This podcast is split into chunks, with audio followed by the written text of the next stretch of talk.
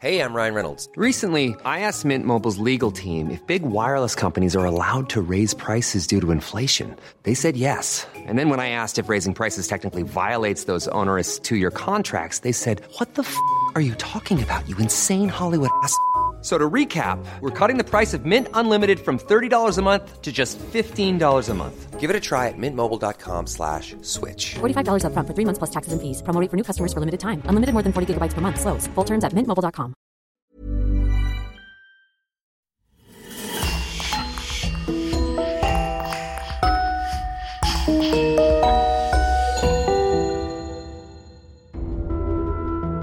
Bonjour et bienvenue à tous pour une nouvelle affaire criminelle.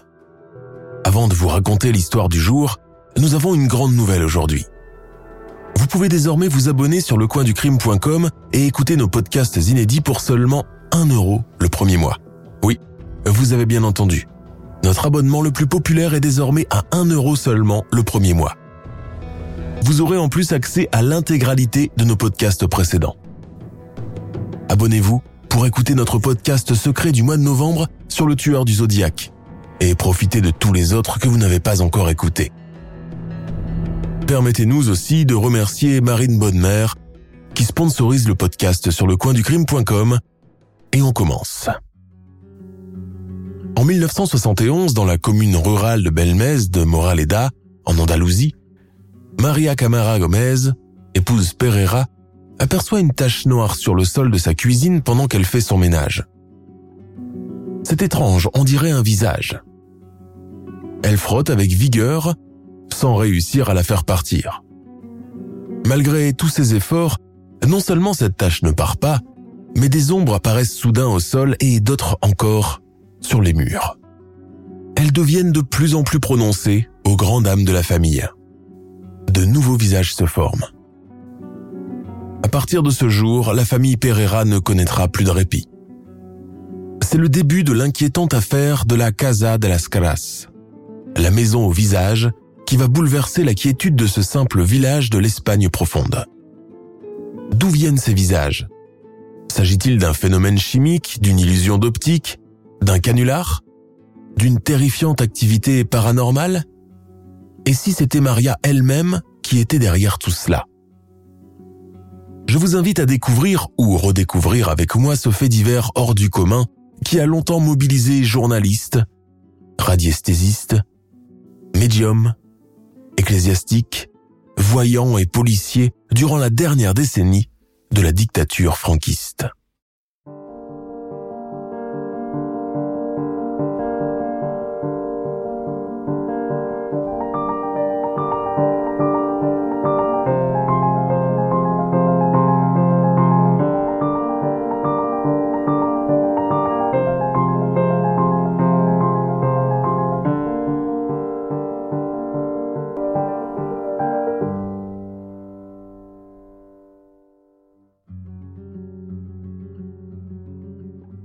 De la Moraleda est une commune andalouse, comme il en existe beaucoup dans la province de Rennes.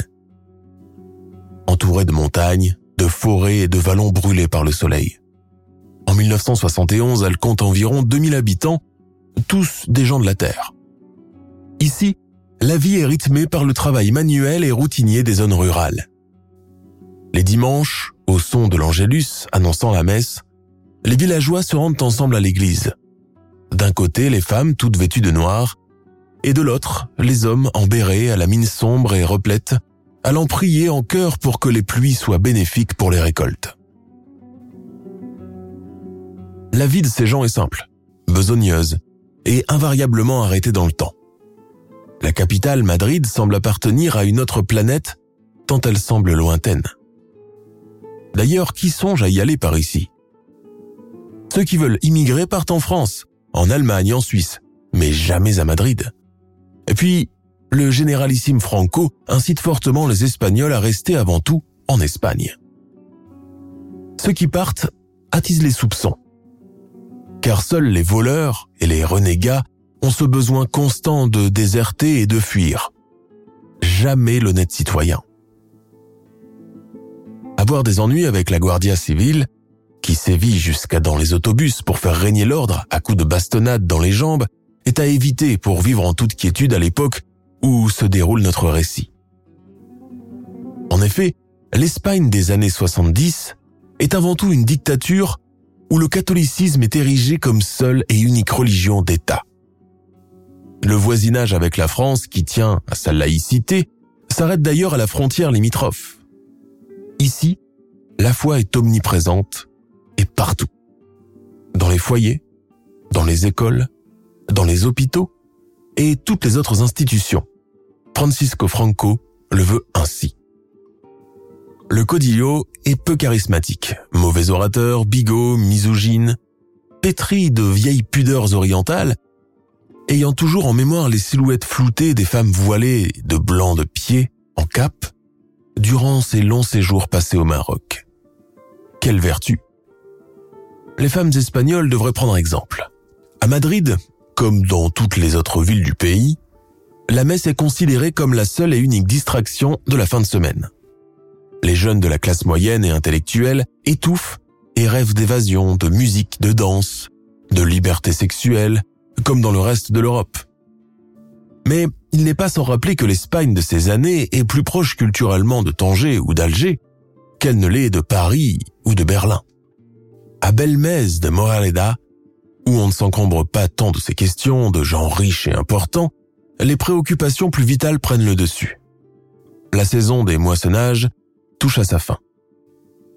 Une petite réjouissance devrait être célébrée dans les jours prochains en guise de récompense pour tant d'efforts fournis sous une chaleur de plomb. Si le paysan de Belmez de la Moraleda est bel et bien espagnol de souche, son tempérament grave, taiseux, fier et peu enclin à la plaisanterie est là pour rappeler sa part de patrimoine génétique arabe qui s'est enraciné pendant des siècles dans la région. D'ailleurs, même la cathédrale des Reines était une mosquée il y a de cela quelques siècles, et cela, personne ne peut le contester, pas même le curé de la paroisse, Don Antonio Molina. À présent, dirigeons-nous du côté de la Calle Real. Un quartier d'allées tout en pente orné de balcons en fer forgé et où pullulent les bougainvilliers. En cette fin du mois d'août 1971, la chaleur est torride et sèche. Les ruelles sont silencieuses, les femmes et les enfants font leur sieste tandis que les hommes sont encore dans les champs. Quelques chats somnolent devant les portes. Dans la maison numéro 5 de la rue Rodriguez Acosta, peinte en blanc, d'allure minimaliste, pourvue d'un balconnet grillagé et d'un compteur électrique accroché au-dessus de la porte, la propriétaire des lieux est réveillée et très affairée dans sa cuisine. Maria Gomez y Camara est une femme au foyer traditionnel. Âgée de 49 ans, les cheveux noirs et l'allure austère, elle vit ici depuis que son époux Juan Pereira l'a ramenée de son village natal pour occuper la place vide laissée par sa femme décédée. L'intérieur reflète tout un pan de la personnalité et des valeurs qui sont chères à Maria. Simple, rudimentaire, pratique et sans luxe. Les icônes, le calendrier des saints, les répliques de l'Immaculée Conception et de la Vierge tenant son bébé sont les seuls et uniques ornements chez cette femme qui n'a connu qu'une vie de labeur et de privation. La religion comme seul et unique réconfort dans un quotidien bien difficile. Ce 23 août, l'air est irrespirable dehors. Maria se réjouit d'avoir une cuisine à l'abri des implacables rayons du soleil. La fraîcheur conférée par la pierre naturelle avec laquelle a été bâtie sa cuisine donne l'illusion d'être en plein hiver quand les températures extérieures avoisinent les 37 degrés à l'ombre une méthode de climatisation que les artisans de la contrée savent manier à la perfection depuis des siècles. Maria s'affaire avec empressement. Dans une demi-heure, son mari Juan et ses fils, Miguel, Diego et Alfonso, vont rentrer des champs pour dîner. Comme dans toutes les familles paysannes, on mange chaud et copieusement, même en pleine canicule. Le plat du jour est un pot-au-feu au pois chiche que Maria a laissé mijoter toute l'après-midi. Parfois, elle y ajoute le bout de viande qu'elle a sous la main. Jambon, jarret, voire carrément une queue de taureau récupérée dans les abattoirs et que les Andalous ont transformé en mets comestibles.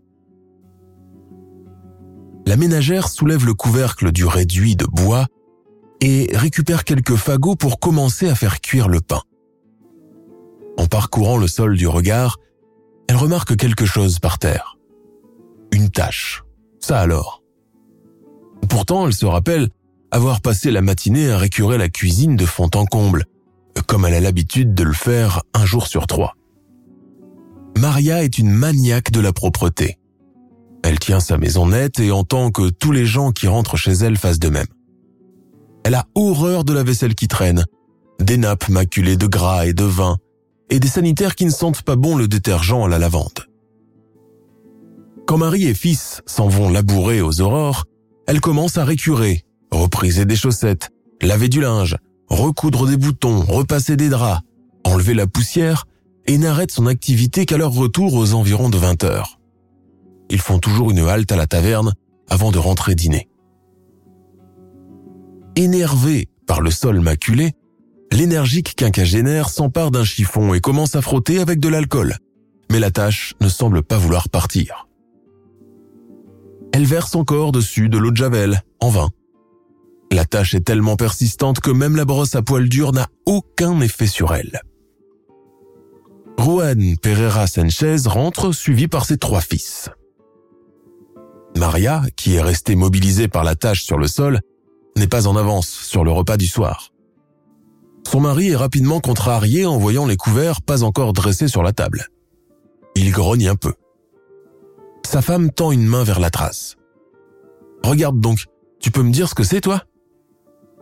Mais Juan fait un signe d'impatience. Ce qui relève des travaux domestiques ne le concerne pas. Qu'elle se débrouille avec cela. Ce qu'il veut, lui, à présent, c'est dîner en toute tranquillité. Le lendemain, en se réveillant, Maria fonce directement à la cuisine. Et la surprise. Depuis la veille, la tâche s'est étendue, prenant à présent la forme d'un parfait ovale. Plus tard dans la matinée, deux de ses voisines arrivent chez elle pour faire le même constat. Elles ne comprennent pas. Alors persuadées qu'un effort collectif pourrait venir à bout de la marque récalcitrante, elles s'emparent de leurs seaux et brosses abrasives, vident des bouteilles entières de détergent ménager et passent une bonne vingtaine de minutes à frotter énergiquement le sol, toujours en vain. Le soir venu, tout le monde ne parle plus que de la forme qui refuse de partir à l'eau de Javel. Maria n'est pas au bout de ses frayeurs quand, deux jours plus tard, l'invraisemblable se produit. La forme ressemble à présent à un visage au trait bien distinct, comme dessiné avec du fusain. Lorsqu'elle s'aperçoit que le visage semble à présent la scruter et suivre tous ses mouvements, Maria se met à crier de frayeur, sortant dans la rue et ameutant le voisinage. Je croyais devenir folle. J'avais peur qu'on me prenne pour une folle. Le regard était braqué sur moi à la manière d'une personne en chair et en os. Son mari et ses fils découvrent à leur tour la curiosité étalée sur le sol bétonné de la cuisine. Les jours suivants, rien ne change. Le visage continue de scruter Maria de ses yeux tristes et inquisiteurs. Elle croit baigner en plein cauchemar. Juan Pereira et son fils aîné Miguel prennent la décision de démolir la dalle et de la remplacer par une autre pour tenter de résoudre le problème. Leur travail fini, ils coulent du béton et recouvrent le tout le visage a disparu. Maria pousse un soupir de soulagement, pensant s'être débarrassée une bonne fois pour toutes du problème. L'accalmie est de courte durée. Le 10 septembre 1971, un nouveau visage à peu près semblable au premier apparaît dans un autre endroit de la petite maison. Nouvelle frayeur, nouveau frottage au détergent, nouveau cauchemar. La rumeur se propage rapidement dans le petit village de Belmez de Moraleda au point d'en devenir le sujet de discussion de tous les habitants de la commune. Mais que diable se passe-t-il chez les Pereira? Il est nécessaire de rappeler que la superstition occupe une place non négligeable dans la mémoire populaire. Beaucoup pensent que la maison de Rohan et Maria est probablement hantée par quelque esprit frappeur et que les visages sont l'œuvre de Satan en personne.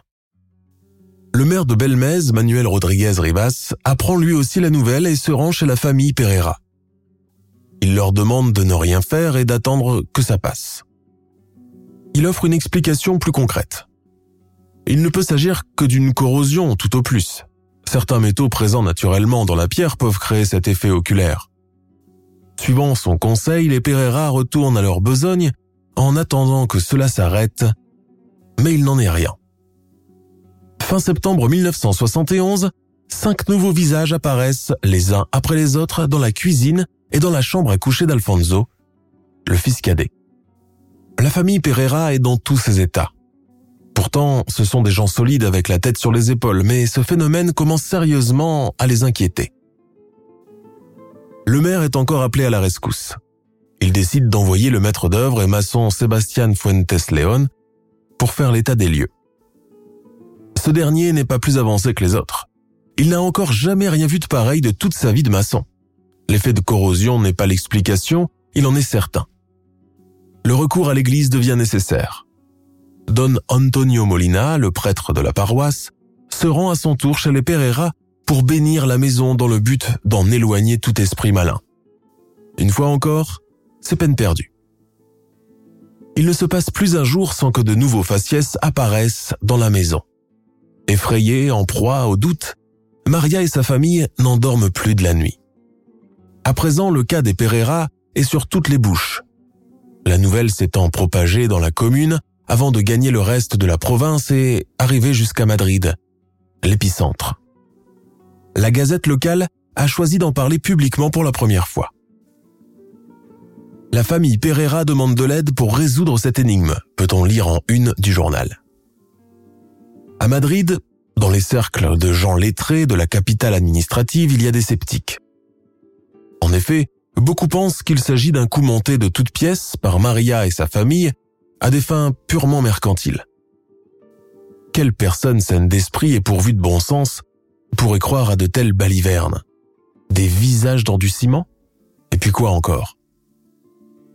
Malgré la répression et la censure journalistique de ces années, l'événement surnaturel connaît une grande effervescence médiatique. Radio et télévision nationale décident de se rendre à Rennes pour observer le phénomène de leurs propres yeux. À Belmez de la Moraleda, les villageois accoutumés à rester entre eux sont à la fois intrigués et flattés par la présence des caméras de télévision et de tous ces journalistes barbus, à cheveux longs et en pattes d'éléphant. Munis de leur magnétophone, ils veulent recueillir le plus de témoignages possible sur le sujet. Aux rédacteurs, chroniqueurs, caméramens, journalistes, reporters, les portes s'ouvrent, le café est servi, les langues se délient. Nous aussi, nous avons peur qu'il nous arrive la même chose, vous savez J'ai vu un visage se former devant mes yeux. Ma fille était avec moi et l'a vu aussi. Dès qu'on entre chez les Pereira, on se sent observé par quelque chose tapis dans l'ombre. Zélé, les jeunes équipes de la RTVE, radio et télévision espagnole, en redemandent. Il y a de quoi faire des colonnes entières. Pour recueillir le maximum d'informations et toutes les versions possibles, elles se divisent en groupuscules de deux et trois dans le village, armés de leurs micros et leurs caméras, toquant à toutes les portes à toute heure du jour et de la nuit. Tous les villageois y passent, Maria et son ami, leurs voisins, le prêtre et tous les employés de la mairie. On leur a ouvert notre porte, les avons traités avec beaucoup de sollicitude et de gentillesse. Ils sont allés publier que nous étions des gens primitifs qui croient à la sorcellerie. Voilà ce qu'ont dit les journaux de nous. Déplore une ancienne voisine des Pereira. Vêtue de sa sempiternelle robe noire, entourée de mari et enfants, Maria est assise au centre de la pièce, bras croisés, intimidée par la présence intrusive des caméras et par tous ces étrangers qui la bombardent de questions. Son fils, Miguel, plus bavard qu'elle, se charge de répondre du mieux qu'il peut aux journalistes. Ces derniers prennent d'innombrables clichés de l'habitation, de la ménagère et du sol de la cuisine. Rapidement, la famille Pereira devient victime de son succès, si on peut le nommer ainsi. Alors qu'en réalité, elle est très angoissée et aimerait retrouver un semblant de normalité. Après la horde de journalistes madrilènes vient à présent le tour des foules de curieux arrivés en autocar depuis Grenade, Barcelone et Valence, intrigués comme le reste du pays par cette affaire hors du commun. La vue de la maîtresse des lieux, saluant d'un air timide, au verbiage rare et à l'air austère, commence à soulever les questions. Les journalistes et les badauds venus des quatre coins de l'Espagne ne se gênent pas pour s'insinuer dans sa vie privée. Et les voisins ne demandent qu'à les éclairer sur le sujet. Maria Gomez y Camara est née le 5 janvier 1919 dans une famille paysanne composée de dix frères et sœurs. Ses parents sont des agriculteurs qui ont toujours vécu de la terre. Pendant les années 30, en pleine guerre civile, Maria, pour échapper à un père tyrannique, épouse Juan Pereira y Sanchez. Veuve de son état et déjà père de trois enfants. La jeune mariée adopte les trois orphelins et les traite avec beaucoup de bonté. Elle donne par la suite naissance à trois autres enfants, uniquement des garçons. Miguel, Diego et Alfonso. Dans la rue Rodriguez de Acosta, la maison des Pereira, en plus de deux autres maisons mitoyennes, ont toujours été habitées par des membres de la famille de son mari. Ses grands-parents maternels y résident d'ailleurs toujours. Maria est décrite comme une femme au caractère maussade, dissimulée et réservée, peu portée sur les commérages comme les autres femmes. Cependant, quand il lui arrive d'ouvrir la bouche, elle s'exprime d'une façon simple et concise, à la manière des gens de la campagne, au point que les plus sceptiques des journalistes ont du mal à mettre en doute sa parole. Elle n'a pas l'air de feindre, son mari et ses enfants non plus, et tous semblent réellement effrayés par ce qui se passe chez eux. Des mauvaises langues assurent néanmoins qu'elle est une femme au comportement étrange, et une de ses lointaines parentes raconte que petite, il lui arrivait de l'entendre parler avec des gens imaginaires. Cette dernière anecdote sera démentie par la concernée. Bien que la culture populaire espagnole détienne une part non négligeable de paranormal, le franquisme ne l'entend pas de cette oreille. L'affaire a pris une envergure nationale contraignant la municipalité de Belmez à ouvrir une enquête au plus vite. Maria Camara Gomez et sa famille sont interrogées maintes fois par les autorités. À la demande du chef de police, la femme au foyer est même contrainte de passer par le détecteur de mensonges. Le résultat est négatif. Maria n'invente rien et dit la vérité. Les policiers froncent les sourcils et la renvoient chez elle. Asthmatique, elle reçoit cependant avec beaucoup de stoïcisme les flots de visiteurs qui continuent à venir squatter devant son seuil, incapables de leur fermer la porte au nez. Ceux qui ne parviennent pas à pénétrer dans le deux pièces cuisine restent accrochés aux fenêtres, observant la famille dans sa vie quotidienne, tentant de les prendre en photo comme s'il s'agissait d'une curiosité foraine. Nous n'avions plus de vie familiale. Nous ne mangions plus un seul repas chaud de la semaine car la cuisine était toujours pleine de monde. Ceux qui ne parvenaient pas à entrer nous observaient par la fenêtre en me suppliant pour que je leur ouvre la porte. La police a dû intervenir maintes fois pour limiter l'intrusion des gens chez nous. Les journaux locaux, à l'instar de Madrid, s'en donnent aussi à cœur joie poussant le voyeurisme à son paroxysme. Le premier à relayer la nouvelle est Léo Casado, un journaliste de la gazette locale El Ideal, titrant son article à sensation Un visage apparaît et disparaît dans un foyer de cheminée dans un petit village d'Andalousie. Le journal El Pueblo lui donne la réplique. Les deux journaux se font d'ailleurs écho de l'événement pendant longtemps et il ne se passe plus un jour sans que de nouvelles photos et témoignages ne viennent occuper le devant de la scène. Le gouverneur civil de Rennes, Ruiz de Cordoba, se rend lui-même chez Maria Camara Gomez sur la requête du ministre de l'Intérieur de l'époque, qui le charge de stopper cette effervescence journalistique. Certains sont alors jetés en prison ou voient leur tirage éliminé par les autorités. La maison des Pereira devient un terrain d'investigation archéologique il est décidé de prélever des échantillons de béton dans la cuisine, là où les visages continuent de scruter chaque visiteur.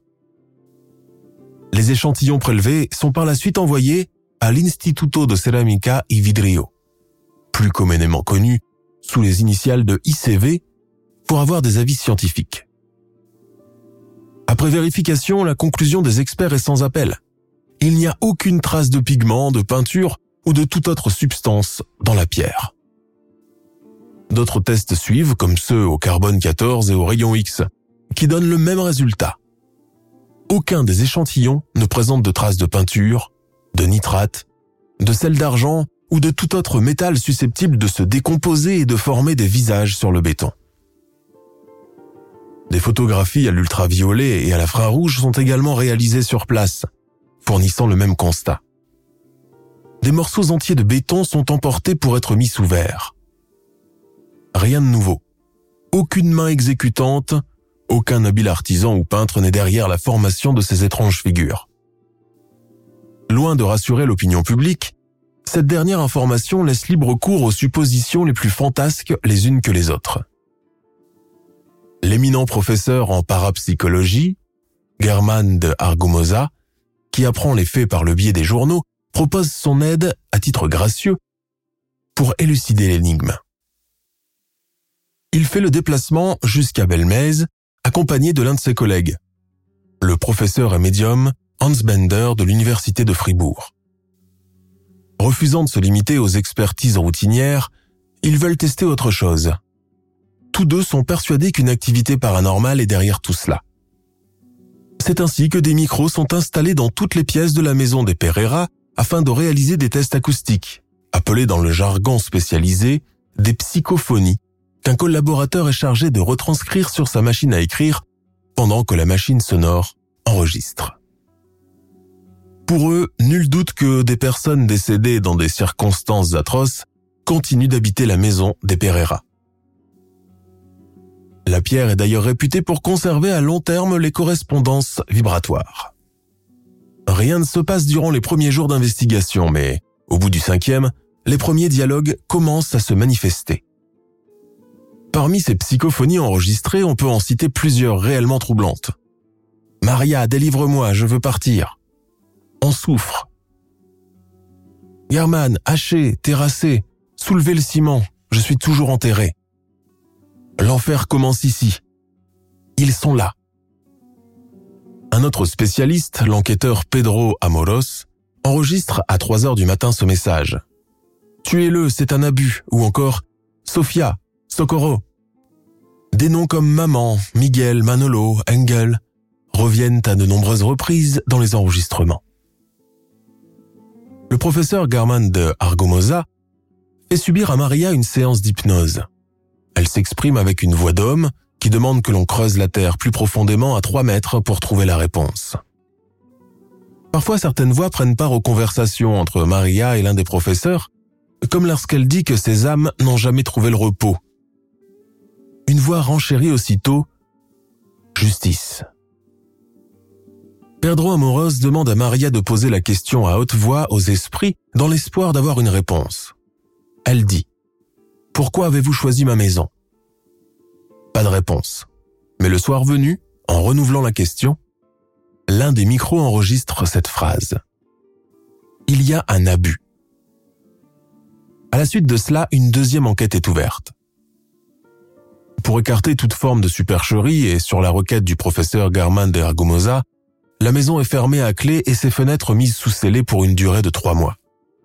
Ainsi, tout accès y est interdit même à la famille Pereira qui trouve entre-temps refuge chez des parents dans le village voisin. Une équipe de collaborateurs du parapsychologue prend des dernières photos des prototypes avant la fermeture de la porte à double tour, le tout dans les règles de l'art et sous la supervision du notaire Antonio Fernandez Luc, chargé de rédiger le procès verbal de la procédure. L'attente commence dans un climat chargé. Trois mois plus tard, L'équipe d'experts au complet, le maire et les concernés se retrouvent devant la maison barricadée pour le verdict. Et là, coup de théâtre. 16 nouveaux visages sont apparus pendant cette période, tandis que d'autres ont carrément changé de place. L'explication paranormale voulue par German de Argumosa se concrétise.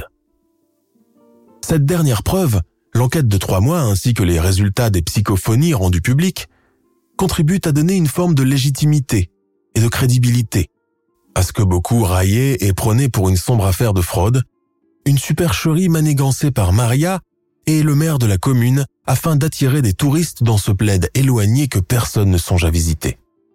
Depuis la réouverture de la maison après l'enquête, les visiteurs reprennent leurs habitudes et réinvestissent les lieux avec beaucoup plus de frénésie qu'au début. Parmi eux, il y a même des célébrités, des champions de tauromachie, des vedettes de flamenco comme Camarón de la Isla, voire les petits-enfants, les belles-sœurs et neveux de Codillo Franco, venus incognito depuis la capitale. Cependant, l'affaire commence à dépasser les limites de la tolérance du régime franquiste. En février 1973, le maire de Belmez, Manuel Rodriguez Rivas, trouve sur son bureau un courrier l'exhortant de mettre fin à toute cette mascarade. On lui pose un ultimatum. C'est cela ou la prison. À lui de choisir. Homme de bonne foi, bravache et convaincu de l'innocence de Maria, le maire ne courbe pas les chines devant le pouvoir répressif en place. Il reste sur ses positions. Pour lui, ses visages sont tout sauf un canular. Voilà bientôt quatre ans qu'une bonne partie des médias espagnols est mobilisée par l'affaire des visages de Belmez. Toutefois, la curiosité du début commence à s'essouffler. Cela dure jusqu'en novembre 1974, où une figure semblable à la réplique de la Vierge de la cathédrale de Rennes apparaît dans la cuisine, reconvertie depuis en salon, des Pereira, et déclenche plus de frayeur que les précédentes. En remontant un peu plus loin, des journalistes apprennent que plusieurs générations de la famille Pereira se sont succédées dans la maison par le passé durant la période noire de la guerre civile et que certains y ont même trouvé la mort. En se fiant à des documents d'anthropologie de la région, ils découvrent que des squelettes décapités pourraient même être ensevelis sous le sol de la cuisine, des ossements vieux de 700 ans. Ils appartiennent probablement à des hérétiques décapités qui ont été enterrés dans une fosse commune. Des pluies torrentielles auront été malencontreusement déplacées sous les fondations du domicile des Pereira. Selon les archives de la province, le site avait été occupé jadis par une colonie romaine. Pendant la longue période de la domination musulmane de l'Andalousie, une mosquée a été construite par-dessus, remplacée plus tard par une église lors de la Reconquista menée par Isabelle la catholique. Deux cimetières musulmans et chrétiens existaient aussi sur le site dans les années 1700. Pour en avoir le cœur net et refermer une bonne fois pour toutes cette parenthèse, les autorités donnent la permission de démolition complète du sol de la cuisine. Et là, que trouve-t-on? Des ossements éparpillés et sans crâne. L'hypothèse des hérétiques décapités se confirme. Les restes sont rassemblés dans un caveau et envoyés pour expertise il est démontré que la plupart datent du XIIIe siècle. Sur l'ordre du maire Manuel Rivas, une sépulture et une messe est célébrée pour le repos des âmes probablement tourmentées, en espérant enfin tourner cette page. Maria et sa famille pensent alors qu'ils en ont fini avec cette histoire terrifiante de visage et qu'ils pourront aspirer à un retour à la normale dans les jours prochains. Mais cela serait trop vite parlé l'activité continue de façon plus vertigineuse. À présent, ce n'est plus un, mais plusieurs visages qui apparaissent pour disparaître et réapparaître de façon migratoire le lendemain dans une autre pièce de la maison. En plus des faciès d'hommes, s'ajoutent à présent ceux de femmes, d'enfants, de nourrissons, avec des traits de plus en plus clairs et réalistes, arborant souvent un air effaré, suppliant ou larmoyant. Des troncs, des bustes, des bras, des mains et des jambes apparaissent également par moments. Il est clair que même si les autorités ont cru aider la famille en retirant les squelettes, l'activité paranormale ne s'est pas calmée. C'est à cette époque que beaucoup commencent à soupçonner un lien entre Maria et la prolifération des visages. En effet, des témoins oculaires affirment que lorsque cette dernière est triste, fatiguée ou malade, les visages prennent le même aspect pâle et désolé, comme si son humeur ou son état de santé se répercutait sur eux. En 1977, alors qu'elle doit se faire opérer pour un problème de santé, Maria, qui redoute l'opération, pleure beaucoup et les visages par terre semblent compatir à sa détresse, adoptant tous le même aspect désolé. Pendant son hospitalisation, les fils de Maria prennent en photo ses mous aux yeux versant des larmes. Pendant sa convalescence, elle est contactée à plusieurs reprises par des médiums convaincu du supposé phénomène de téléplastie, qui implique une matérialisation d'une personne dans un lieu où elle est absente, en l'occurrence elle. Maria refuse de donner suite à leur requête. Cela continue ainsi jusqu'à l'apparition en 1978 d'un des plus intrigants prototypes connu par la suite sous le surnom de la Pava. La Pava se manifeste d'abord sans très apparent en décembre 1978. Il peut rappeler ces vieilles figurines byzantines avec ses yeux proéminents, son nez fin, ses boucles de cheveux, ses moustaches noires et sa bouche fine, vomissant ce qui s'apparente à du sang. Ceux qui l'ont vu sont convaincus qu'il ne peut s'agir que du Christ en personne, la réplique même du saint visage de la cathédrale de Rennes, ou encore du Saint-Suaire de Turin. Maria a-t-elle fini par faire ressusciter le Christ après les hérétiques de la Reconquista? Depuis que la pava est apparue à côté de la cheminée, des paroissiens commencent à présent à déserter l'église, préférant venir prier chez leurs voisines, persuadés qu'un miracle est en train de se produire sous leurs yeux. Pour eux, une prochaine manifestation du Christ ne peut être qu'imminente, au train où vont les choses. Bien sûr, ces rumeurs d'un Jésus caché dans la dalle d'une cuisine de campagne finissent par alerter l'évêché de la région andalouse. L'Église toute-puissante va tout mettre en œuvre pour faire cesser ce phénomène. C'est le début de ce qui sera connu comme l'opération Trident. L'État se repose sur les institutions ecclésiastiques, politiques et médiatiques pour faire pression et faire taire la rumeur. À présent, il n'est plus question de squelettes d'hérétiques, mais bien du Saint-Père, et l'Espagne franquiste ne plaisante pas du tout avec cela. Envoyer aux oubliettes les tests sonores réalisés par le professeur de Argumosa, le professeur Hans Bender et tous leurs collègues parapsychologues. Une véritable inquisition est ouverte dans toute la région de Rennes. Le prêtre de Belmez, Don Antonio Molina, subit de plein fouet le courroux de ses supérieurs. Il est contraint d'avouer par écrit que tout cela n'est qu'une supercherie, une plaisanterie relayée par les villageois, que chacun a dû grossir à son gré en changeant de version, au point d'en faire une réalité. En somme, une psychose collective de village qu'il faut éradiquer à la manière d'une gangrène. Convaincu que Maria Gomez Camara n'y est pour rien, le prêtre, tout comme le maire avant lui, campe sur ses positions. Cela lui coûte sa réputation et son poste, duquel il finit par démissionner, puis il quitte la paroisse de Belmez.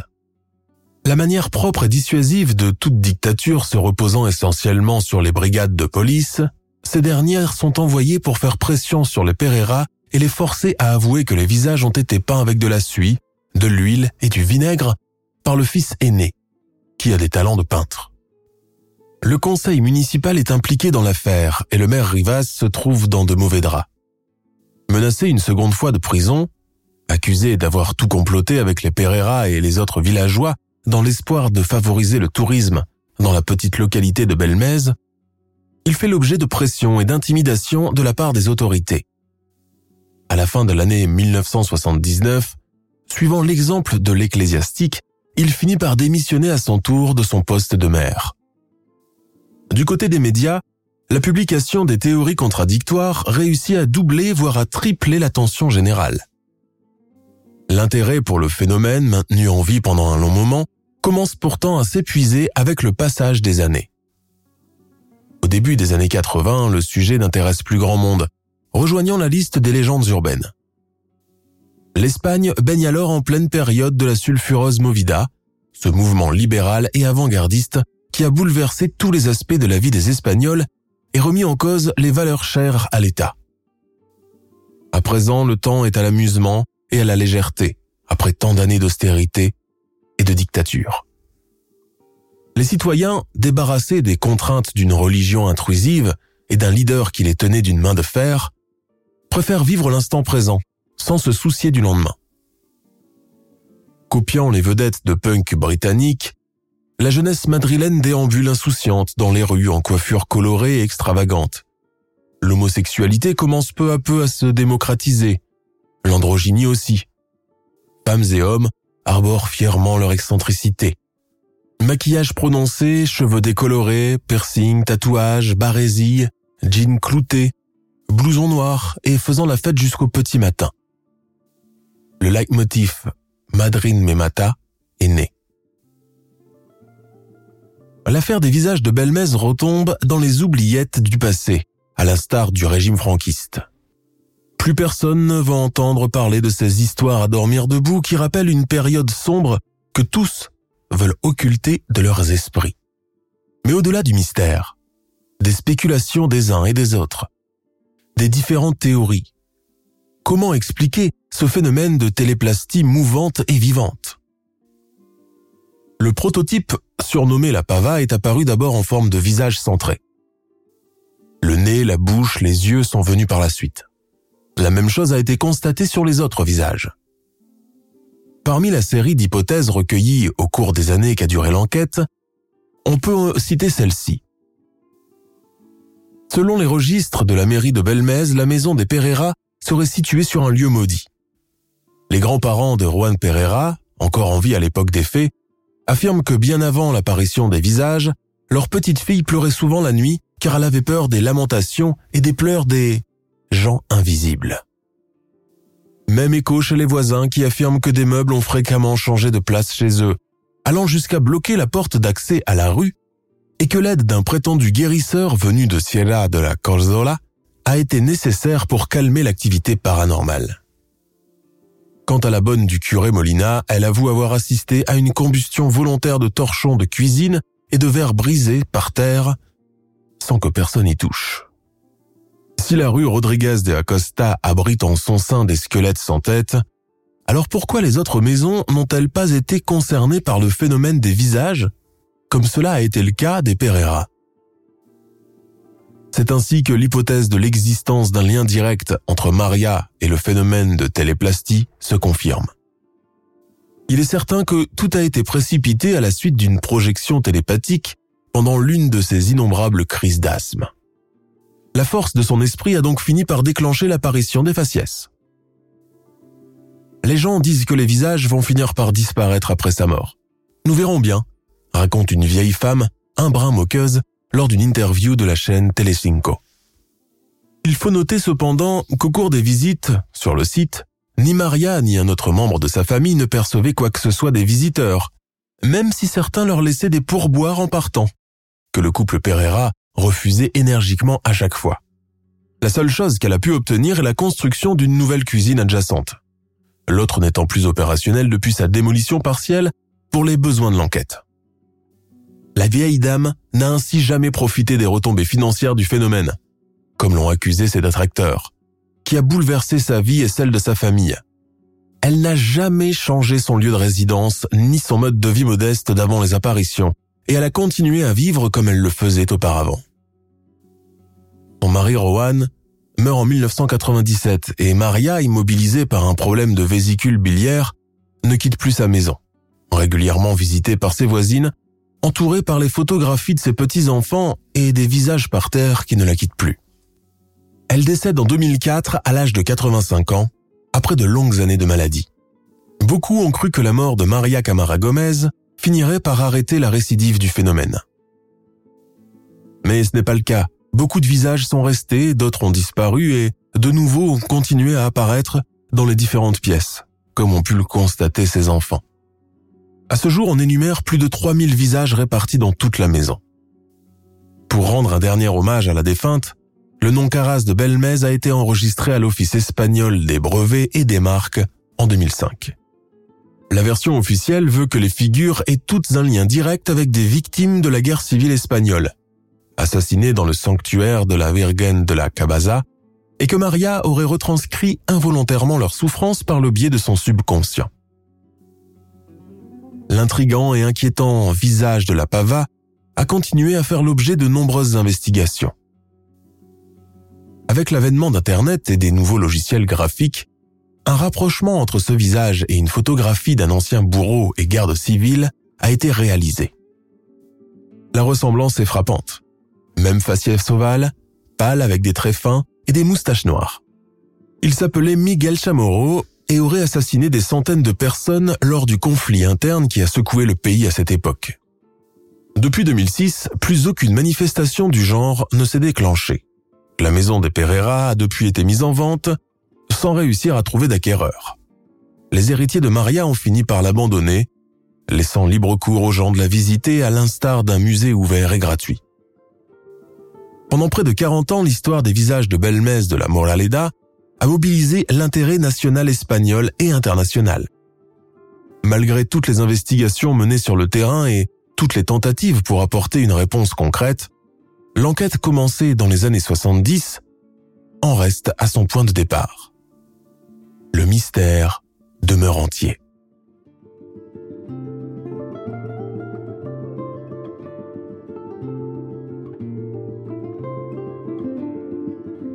Nous sommes à la fin de notre émission du jour. N'hésitez pas à écouter les autres émissions du podcast et à prendre 5 secondes pour nous laisser un 5 étoiles sur iTunes. C'est vraiment très important pour nous.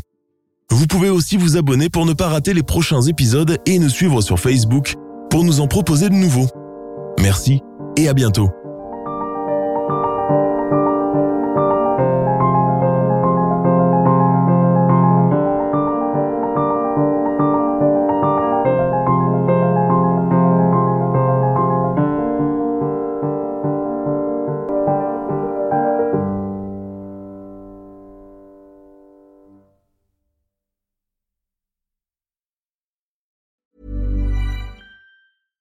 I'm Daniel, founder of Pretty Litter. Did you know cats tend to hide symptoms of sickness and pain? I learned this the hard way after losing my cat, Gingy. So I created Pretty Litter, a health monitoring litter that helps detect early signs of illness by changing colors, saving you money and potentially your cat's life. Pretty Litter is veterinarian developed, and it's the easiest way to keep tabs on your fur baby's health right at home. Go to prettylitter.com and use code ACAST for 20% off your first order and a free cat toy. Terms and conditions apply. See site for details. Tired of ads interrupting your gripping investigations? Good news. Ad-free listening is available on Amazon Music for all the music plus top podcasts included with your Prime membership. Ads shouldn't be the scariest thing about true crime. Start listening by downloading the Amazon Music app for free or go to amazon.com slash true crime ad free. That's amazon.com slash true crime ad free to catch up on the latest episodes without the ads.